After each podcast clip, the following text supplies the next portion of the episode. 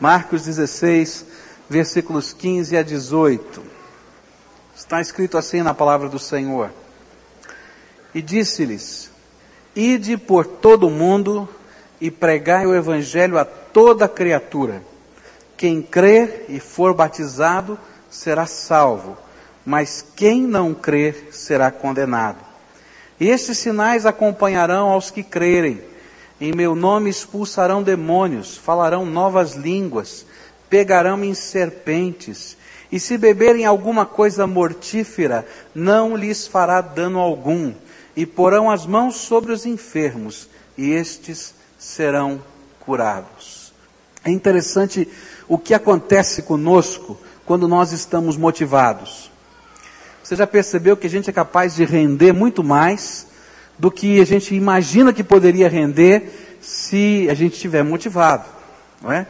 Se tiver um time jogando, não é?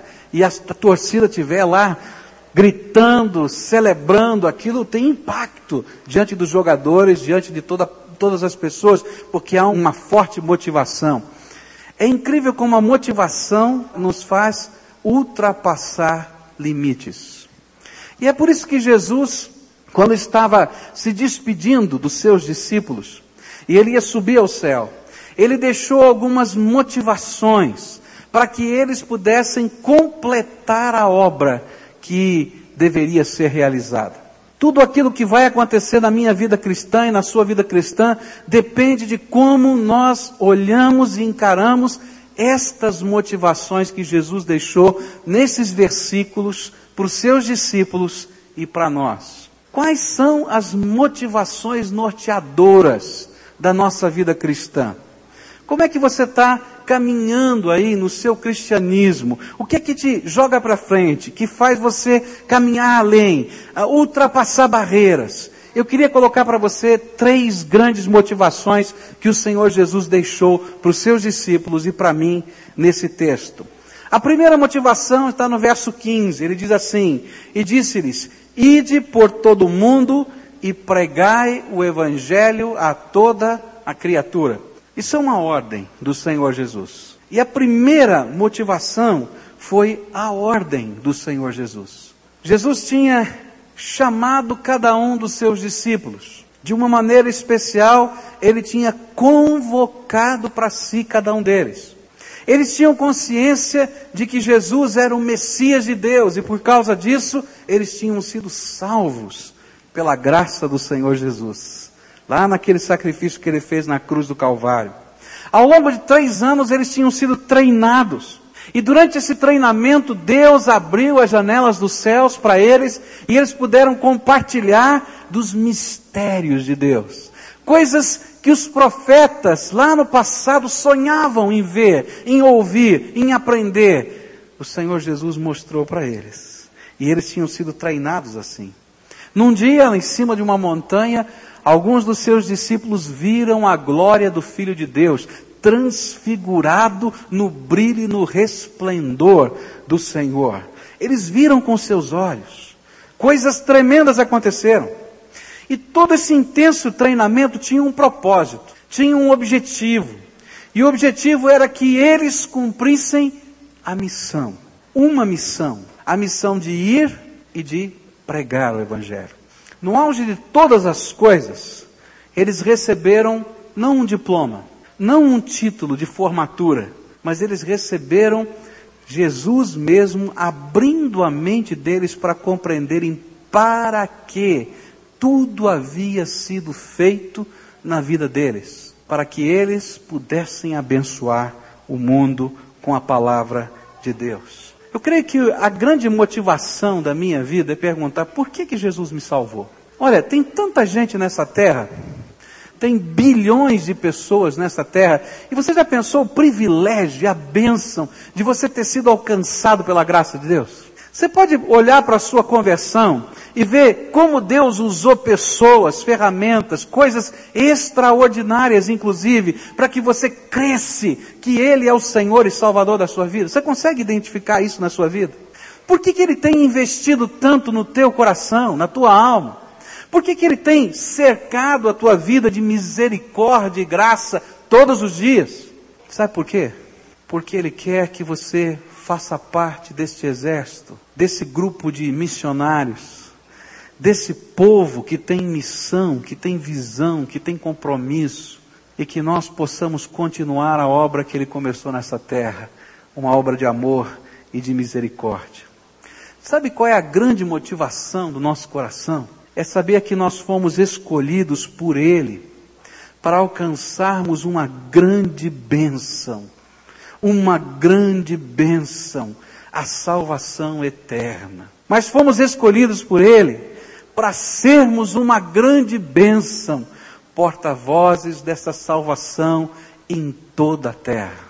Era isso que Jesus queria que os seus discípulos entendessem. A grande comissão, esta ordem do Senhor Jesus, é de fato uma grande motivação para que todo cristão pregue o Evangelho, fale do amor de Deus, testemunhe dos milagres que ele tem feito, compartilhe as coisas tremendas que tem visto e ouvido, e que diga que Jesus Cristo está vivo, reina no meio do seu povo, se manifesta com poder e graça, e que Ele é a única, a única, a única esperança. Não tem outra esperança para mim, para você, para esse país, para qualquer país desse, para a humanidade, a não ser o Senhor Jesus Cristo. A obediência a essa ordem é ferramenta de Deus para motivação na minha vida e para motivação na vida de outras pessoas. Por que Jesus escolheu você? Por que, que Jesus tem que ouvir as suas orações? Por quê? Por que, que ele tem investido tanto, tanto, tanto na tua vida? Ele tem feito isso porque te ama, mas ele tem feito isso para que você aprenda com o amor dele a amar os teus semelhantes e ser uma bênção nessa terra. Jesus contou uma história disse aos seus discípulos o seguinte: que havia um agricultor que plantou uma figueira no terreno onde havia plantações de parreiras de uvas. Normalmente em Israel, as, os terrenos reservados para as parreiras eram as melhores terras de Israel. E aquele agricultor plantou uma figueira. E diz a história que Jesus contou que foi o primeiro ano e ele foi até a figueira e a figueira não tinha produzido nenhum fruto, nenhum figo, nenhum figo. E ele ficou preocupado com aquela figueira e preocupado com o terreno que ela ocupava.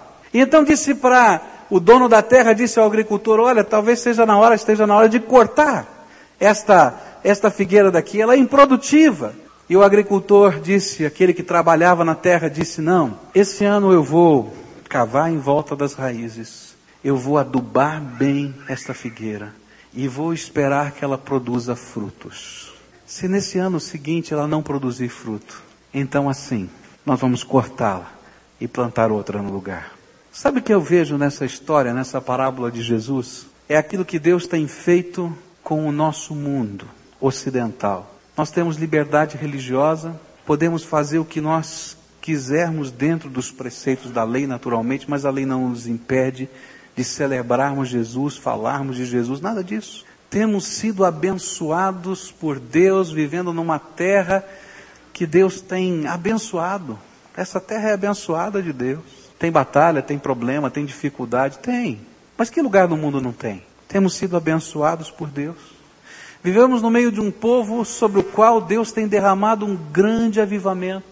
Você pode andar pelas ruas dessa cidade e você vai encontrar gente buscando a Deus. Anda num domingo, anda de carro pelas ruas, você vai encontrar gente caminhando pra, em direção dos templos, essa cidade, em todos os lugares. Mas sabe o que eu penso é que às vezes o Senhor está olhando para cada um de nós em toda essa bênção, em toda essa liberdade, e muitos de nós somos parecidos com a figueira, que Deus tem investido tanto que Deus tem derramado tanta bênção, que Deus tem colocado a graça dele, a misericórdia dele sobre a nossa vida, e nós não temos um coração dedicado ao Senhor Jesus. A nossa fé não nos move a cumprir a ordem de Jesus. E para muitos de nós, a grande comissão, esta ordem de pregar o Evangelho, de ir para todos os lugares e anunciar a graça de Deus, faz parte de uma retórica cristã, mas não de uma prática, de uma vivência do dia a dia da minha vida e da sua vida. Eu fico pensando que pode chegar o tempo em que o Senhor tenha que mudar a estratégia. Nós somos a figueira plantada nessa terra tão boa, adubada, estercada, trabalhada pelo Senhor. Talvez o Senhor tenha que fazer isso do outro lado do mundo, porque nós não estamos ouvindo a voz do Senhor e os desafios do Espírito Santo com coerência e com disponibilidade. A ordem do Senhor Jesus precisa ser motivação, para que isso se transforme em estilo de vida. A boca fala do que? O coração está cheio. Se o coração estiver cheio de Jesus, você vai falar do quê? Se o coração estiver cheio do amor de Deus, você vai falar do quê? Se o coração estiver cheio da fé, você vai falar o quê? Se o teu coração estiver cheio de compaixão, você vai falar do quê? A segunda motivação que esse texto me apresenta vem no verso 16, que diz assim: Quem crê e for batizado será salvo, mas quem não crê será condenado. A motivação era a necessidade urgente das pessoas. Você já foi numa UTI de um hospital? Eu me lembro de uma vez que eu fui na UTI, que eu quase passei mal na UTI.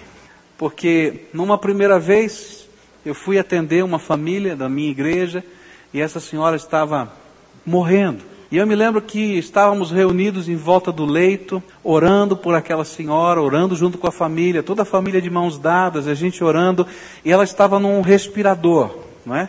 E você já viu alguém com um respirador? Aquilo fica tec, tec, tec, e cada tec desse representa que o pulmão está funcionando, está entrando ar. E teve uma hora no meio da oração que aquele respirador fez tec. E parecia que o tempo estava ficando maior. E gente, eu disse, a mulher está morrendo aqui. E agora? E me deu uma situação tão ruim. Uma outra vez eu estava numa, numa outra UTI com um senhor que estava com falência múltipla dos órgãos. E nós fomos lá para orar com ele, com a sua família, falar da graça de Deus, alguém que pertencer à igreja 30 anos atrás. E 30 anos estava afastado do Evangelho. E eu comecei, ele estava entubado, ele não podia falar, eu segurava na mão dele, apertava a minha mão, e eu comecei a falar, olha, eu sou pastor, o senhor não me conhece, eu sou pastor da sua igreja, daquela igreja que o senhor frequentou há 30 anos atrás. E eu vim aqui porque eu sei que um dia o Senhor recebeu Jesus Cristo como Senhor e Salvador. Mas o Senhor está longe dele. O Senhor precisa voltar para ele. O Senhor precisa reafirmar o seu pacto com Jesus. E as lágrimas daquele homem começaram a escorrer. E à medida que eu ia falando, aquelas máquinas começaram a apitar. E, começou a correr enfermeiro para todo lado e falou assim: Meu Deus, eu estou matando o homem aqui. O que está acontecendo?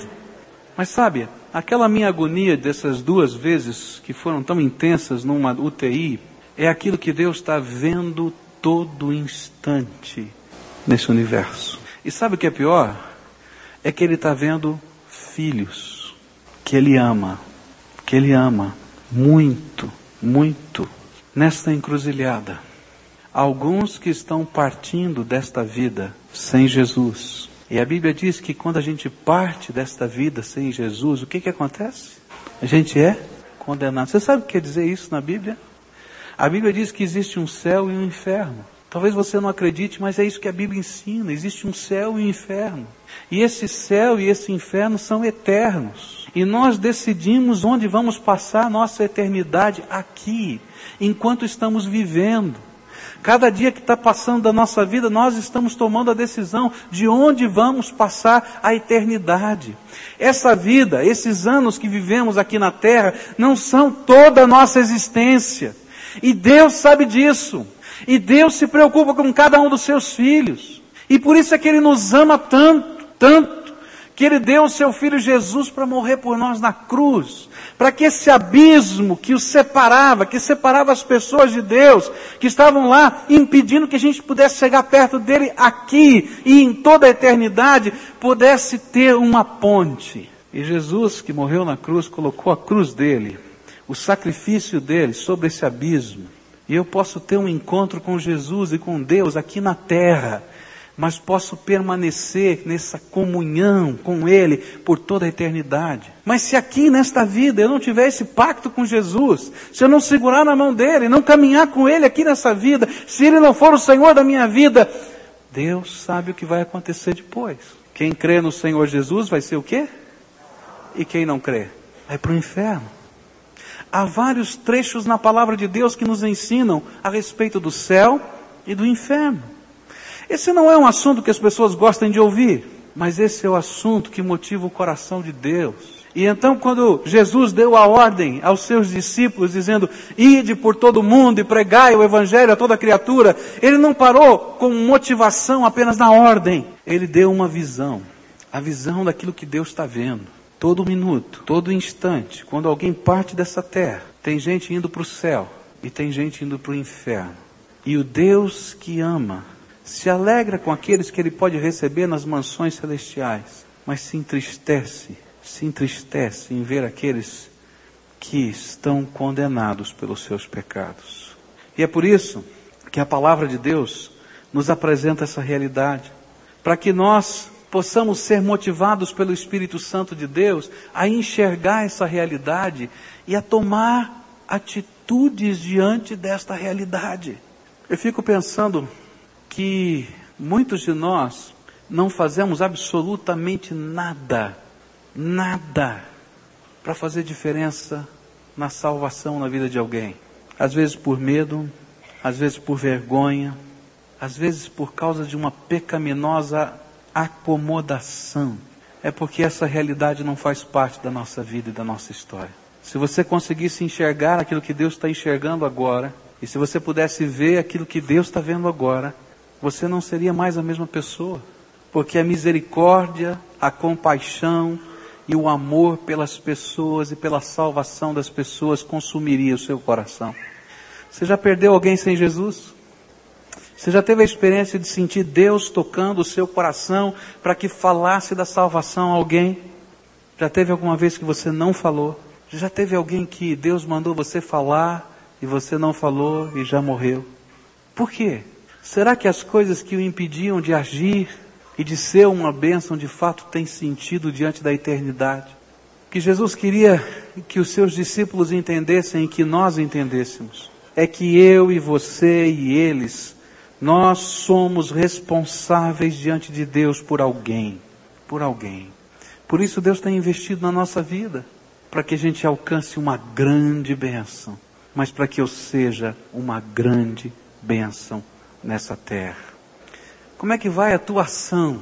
Como é que vai a tua oração? Como é que vai a tua contribuição? Como é que vai a tua prioridade à luz dessas coisas? A terceira e última coisa que eu queria colocar como motivação é grandiosa. Deus é tremendo. Ele primeiro como motivação deu uma ordem. Ide por todo mundo e pregai o evangelho a toda criatura. Depois ele deu uma visão. Quem crê vai ser o quê? Salvo. E quem não crê vai ser condenado. Mas depois ele acrescenta algumas coisas que são tremendas. E a terceira motivação é o poder de Deus que está sendo derramado sobre aqueles que têm compromisso em ser uma bênção nessa terra. Olha só o que a palavra de Deus vai dizer. Versículos 17, 18 diz assim: E estes sinais acompanharão aos que crerem. Em meu nome expulsarão demônios, falarão novas línguas, pegarão em serpentes, e se beberem alguma coisa mortífera, não lhes fará dano algum, e porão as mãos sobre os enfermos, e estes serão curados. Jesus é tremendo. Uma ordem, uma visão, e agora o poder que ele derrama. Jesus prometeu aos seus discípulos e à sua igreja que enquanto estivéssemos cumprindo a sua ordem, sinais estariam acontecendo para autenticar a mensagem que estaria sendo pregada. A palavra sinais é uma palavra chave, é uma palavra importante nos evangelhos. E ela significa milagre didático. Um sinal é um milagre didático, com o propósito de suscitar fé. Um sinal é um milagre que tem o propósito de suscitar fé, abrir a nossa compreensão para as coisas que estavam tão difíceis da gente compreender e que vão acontecer para que o mundo saiba que Jesus está vivo e que vai acontecer no meio de um povo que tem compromisso com a missão, no meio de um povo que tem a mesma visão de Deus, no meio de um povo que é capaz de amar como Deus ama. E aí, milagres didáticos vão acontecer.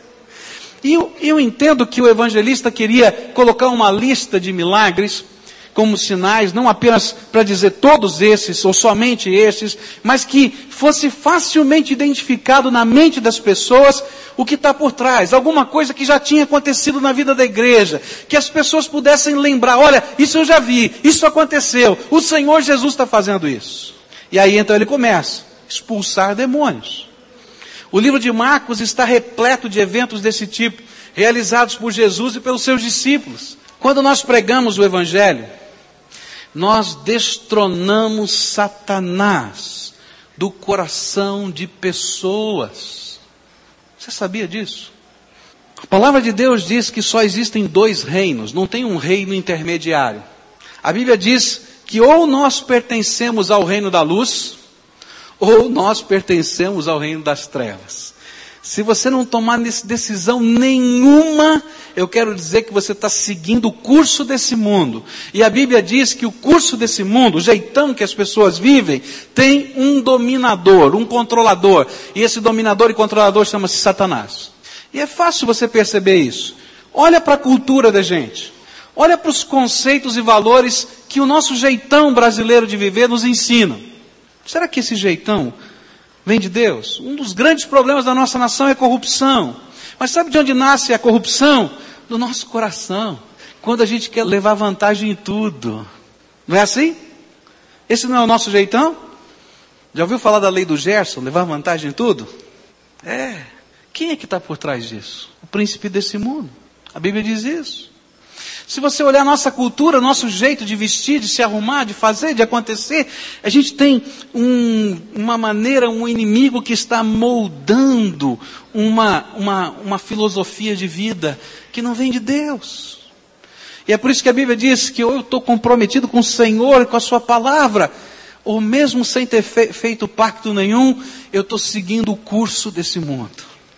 A Bíblia diz, Jesus contou uma história, uma outra história, e disse que havia dois caminhos. Um caminho largo, que a gente não precisava fazer nada para entrar dentro dele.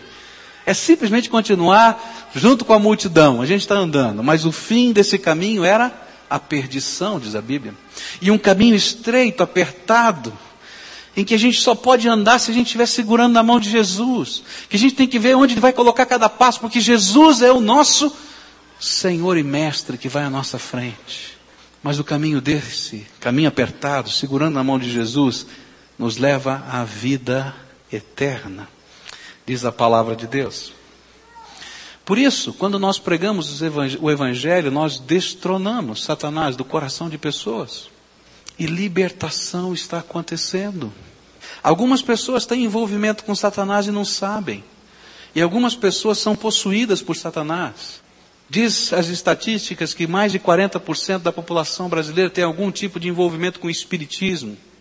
Invocam entidades espirituais para entrarem dentro do seu corpo, tomarem a sua mente e acham que através disso estão sendo abençoados. Chamam essas entidades espirituais, fazem despachos no meio da rua, não é assim?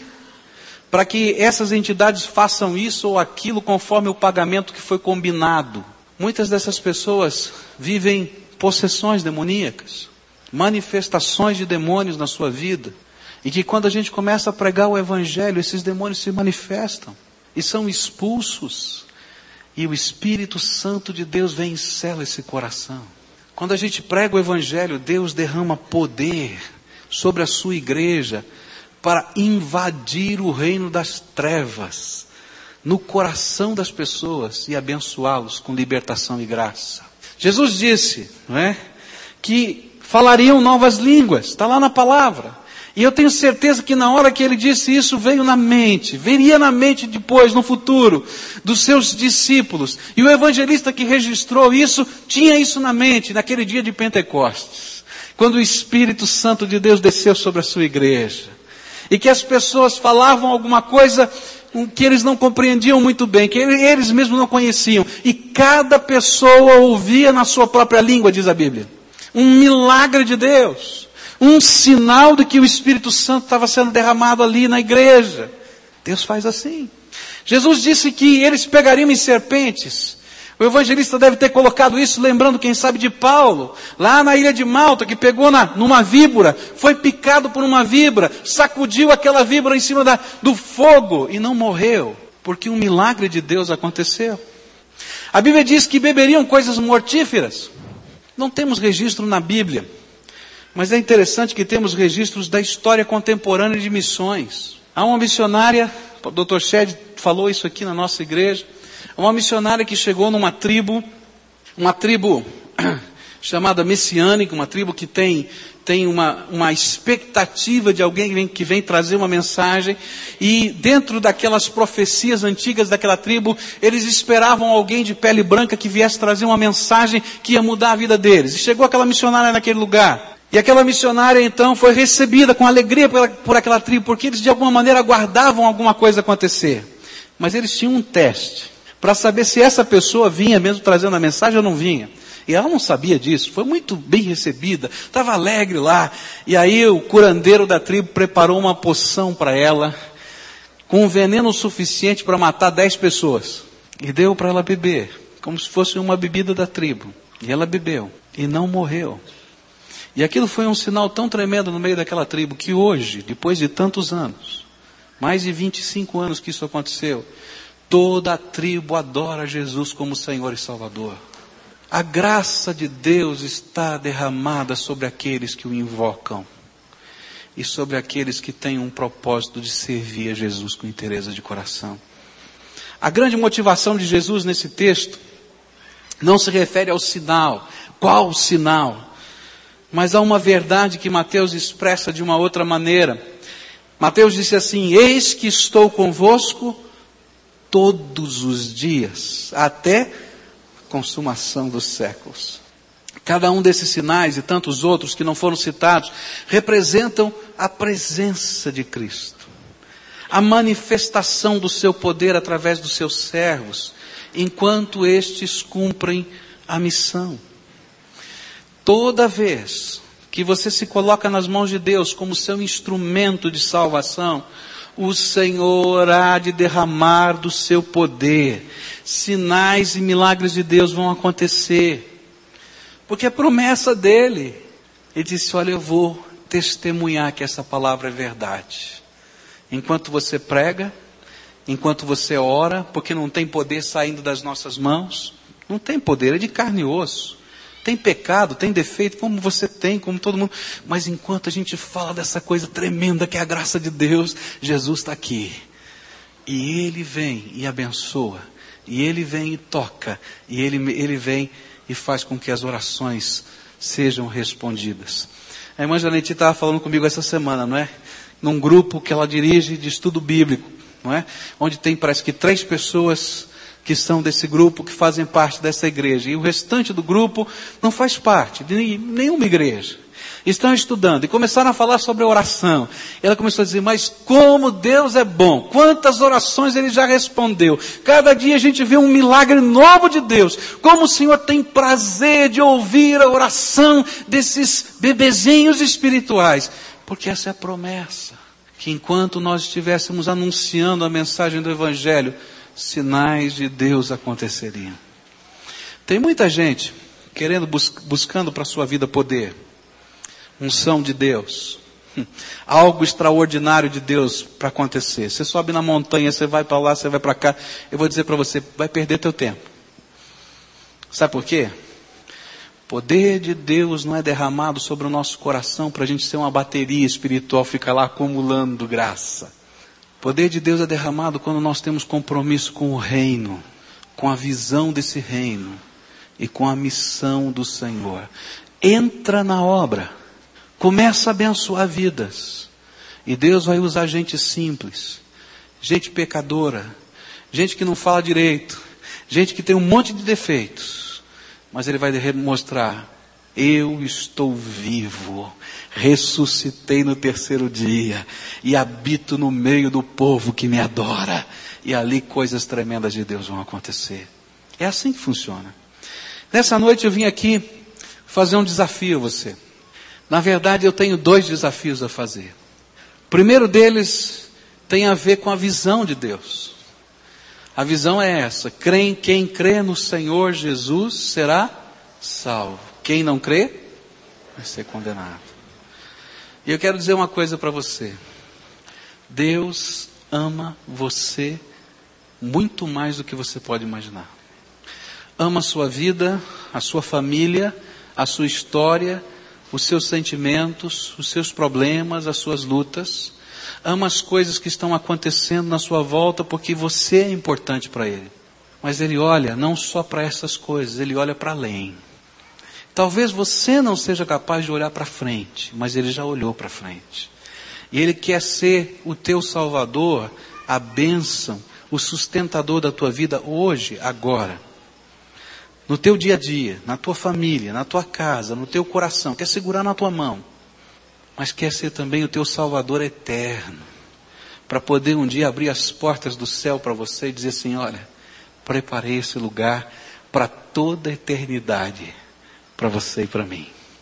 E para a gente poder ter esse pacto com Deus, a gente tem que reconhecer algumas coisas. A primeira, que eu não vou entrar nesse céu sozinho, porque eu sou pecador, e que os meus pecados fazem separação entre eu e Deus. Que tem um abismo, eu não consigo, eu não consigo chegar perto de Deus, eu sou um cara enrolado, você também. E eu preciso que Jesus segure na minha mão, me ajude a chegar pertinho do Senhor que Ele me ensine a viver o que é fé, o que é cristianismo. E o primeiro desafio é um pacto com Jesus. Eu queria convidar você nessa noite a dizer: Jesus, quem precisa de salvação sou eu. Quem é pecador sou eu. Não é meu vizinho, não sou eu. Quem precisa segurar na tua mão sou eu. Quem precisa da tua bênção agora sou eu. Mas quem precisa da tua bênção para sempre sou eu. E a Bíblia diz que quando nós invocamos o nome do Senhor Jesus dessa maneira, Ele ouve a nossa oração. E Ele vem e habita o nosso coração. E o templo mais bonito da face da terra vai ser construído hoje. E esse templo vai ser colocado aí dentro do teu coração. E aí, aí, no teu coração, aí na tua vida, aí na tua mente, aí na tua, no teu jeito de ser, ele vai construir algo que é só da graça. Que é só graça. Graça é favor que eu não mereço. Por isso eu queria convidar você a quem o Espírito Santo está falando nessa noite. Se você crê nisso que eu estou falando, se você crê nessas coisas que foram ensinadas aqui da palavra, se você quer ter esse pacto com Jesus, como Senhor e Salvador da tua vida, eu queria muito orar com você e te ajudar a selar esse pacto. E por isso eu vou te convidar a fazer uma coisa muito séria, porque eu acho que as coisas de Deus são sérias. Eu vou te convidar a sair do teu lugar, a sair aí da galeria, ou daqui de baixo, ou lá do fundo, e vir aqui na frente. E nós vamos então, se apresentar diante de Jesus. Vamos dizer, Jesus sou eu. Está aqui, sou eu. E vou fazer isso, sabe por quê? Porque Jesus é alguém tão importante, tão importante, eu preciso tanto dele, que eu não posso me envergonhar dele. Esse pacto tem que ser uma coisa séria na minha vida. E então, quando eu estiver fazendo isso, enfrentando essa multidão, puxa, a vida desse povo todo, é, eu vou estar dizendo, Jesus, tu és o mais importante, eu quero o Senhor aqui dentro da minha vida, eu quero ter esse pacto contigo. Se você é essa pessoa a quem o Espírito Santo está falando agora, então eu queria convidar você, sai daí da galeria, pede licença, vem para cá, você que está aqui, vem para cá, vamos orar juntos, dizer, Jesus, sou eu. O Senhor precisa ministrar na minha vida. Se você estiver aqui sentado comigo, vem para cá, eu quero orar por você. Vai saindo agora do teu lugar, vem para cá, eu quero estar tá orando junto com você. E a gente vai estar tá firmando esse pacto com Jesus. É coisa séria. É coisa muito séria. Onde a gente vai estar dizendo, Jesus, quem precisa do Senhor sou eu. Quem precisa de um Salvador sou eu. Quem precisa que o Senhor habite hoje o coração sou eu. Mas quem precisa para a eternidade toda sou eu também. Tem misericórdia de mim. Quem mais o Senhor está falando? Vem, levanta aí do teu lugar, mas vem logo em nome de Jesus levanta. Se tem alguma marra de Satanás, alguma venda do inimigo, em nome de Jesus, que caia por terra agora. E que haja liberdade agora. Para que cada um tome a decisão que Deus quer. a decisão de ter um pacto com Jesus, um compromisso com Ele, de vida, de deixar Jesus ser Senhor do nosso coração. Quem mais o Senhor está chamando? Vem logo, mas vem logo, sai aí do teu lugar, pede licença.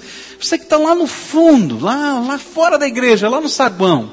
Às vezes a gente acha que Jesus não está vendo a gente, está vendo você. Vem agora, em nome de Jesus, se o Espírito Santo está falando com você, vem.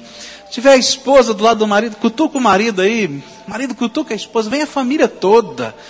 Porque quem precisa de Jesus sou eu, você, é a minha casa, é a sua casa. Nós precisamos de Jesus. Ele é o Salvador, não tem outro. Não tem outro não, só Ele, só Ele. Quem mais o Senhor está chamando? Vem, vem agora. Pode vir. Isso, vem. Que gostoso quando a gente vê família chegando. Graças a Deus. Vem. Pode vir. Aleluia. Eu queria convidar alguns irmãos que estão aqui para chegarem aqui na frente e que você pudesse pôr as mãos sobre as pessoas que estão aqui. Vai chegando perto, coloca a mão, a mão é de carne e osso. Não tem poder não, mas é um símbolo. É um símbolo da graça de Deus. Ó oh, Jesus, abençoa. Ó oh, Jesus, abençoa. Por favor, abençoa. Faz isso. Coloca aí. Estende a tua mão. Vem para cá. Quem pode ajudar ali, vai aqui, aqui na frente. Põe a tua mão, ministra sobre essas vidas. E eu queria convidar toda essa congregação a ficar de pé agora. Nós vamos orar. E você também estende a tua mão. Você e eu sabemos que a mão, minha mão e a sua é de carne e osso, mas as mãos de Jesus não, não são. Elas são poderosas. E isso é um símbolo da nossa fé. Olha, nós cremos que Jesus está estendendo a mão agora. Senhor Jesus, eu estou aqui com os meus irmãos que se prostraram diante de Ti. E eles estão aqui porque ouviram a voz do Espírito Santo. O Espírito Santo falou coisas ao coração deles. E eles enxergaram o que o Senhor tem visto. E nesta hora eu quero te pedir, Senhor Jesus, entra nesses corações. Senhor Jesus, lava de todo o pecado. Lava, Senhor, de todas as coisas que fazem separação entre o Senhor e eles. E eu quero te pedir agora que o Senhor segure na mão deles. Que todo o poder das trevas que tem oprimido, angustiado essas vidas, seja repreendido em nome de Jesus. E que haja libertação nessa noite. Aquela gostosa libertação do Rei dos Reis que entra dentro da nossa vida e eu quero te pedir, Senhor Jesus, vem com o teu Espírito e sela estas vidas, Senhor, com o teu Espírito Santo. Coloca a tua marca de propriedade, Senhor. E que eles possam, Senhor, ouvir o testificar do teu Espírito dentro do coração deles, dizendo: Você é filho amado do Pai. E que isso traga alegria ao coração. Ó oh, Pai, alguns estão vivendo situações complicadas, difíceis. Entra na vida entra na história, entra na família, Senhor, entra no trabalho, revela a tua glória, Senhor, revela o teu poder, revela a tua salvação, revela, Senhor, o teu amor sobre eles, e que eles possam ter os seus olhos abertos para reconhecer que Jesus é Senhor da vida deles. Ó Pai, sobre a sua casa, e que eles sejam homens e mulheres cheios da paz do Senhor Jesus e que a alegria do Senhor esteja sobre eles. Segura na mão deles, Senhor, e abençoa. E que eles possam aprender a andar contigo todos os dias, pelo caminho estreito, segurando só na tua mão, tendo a certeza que o caminho é o Senhor, o Senhor que vai mostrando o caminho, e nós vamos segurando nas tuas mãos, mas cheios da alegria que só o Senhor pode dar. É em nome de Jesus que eu oro. Amém e amém.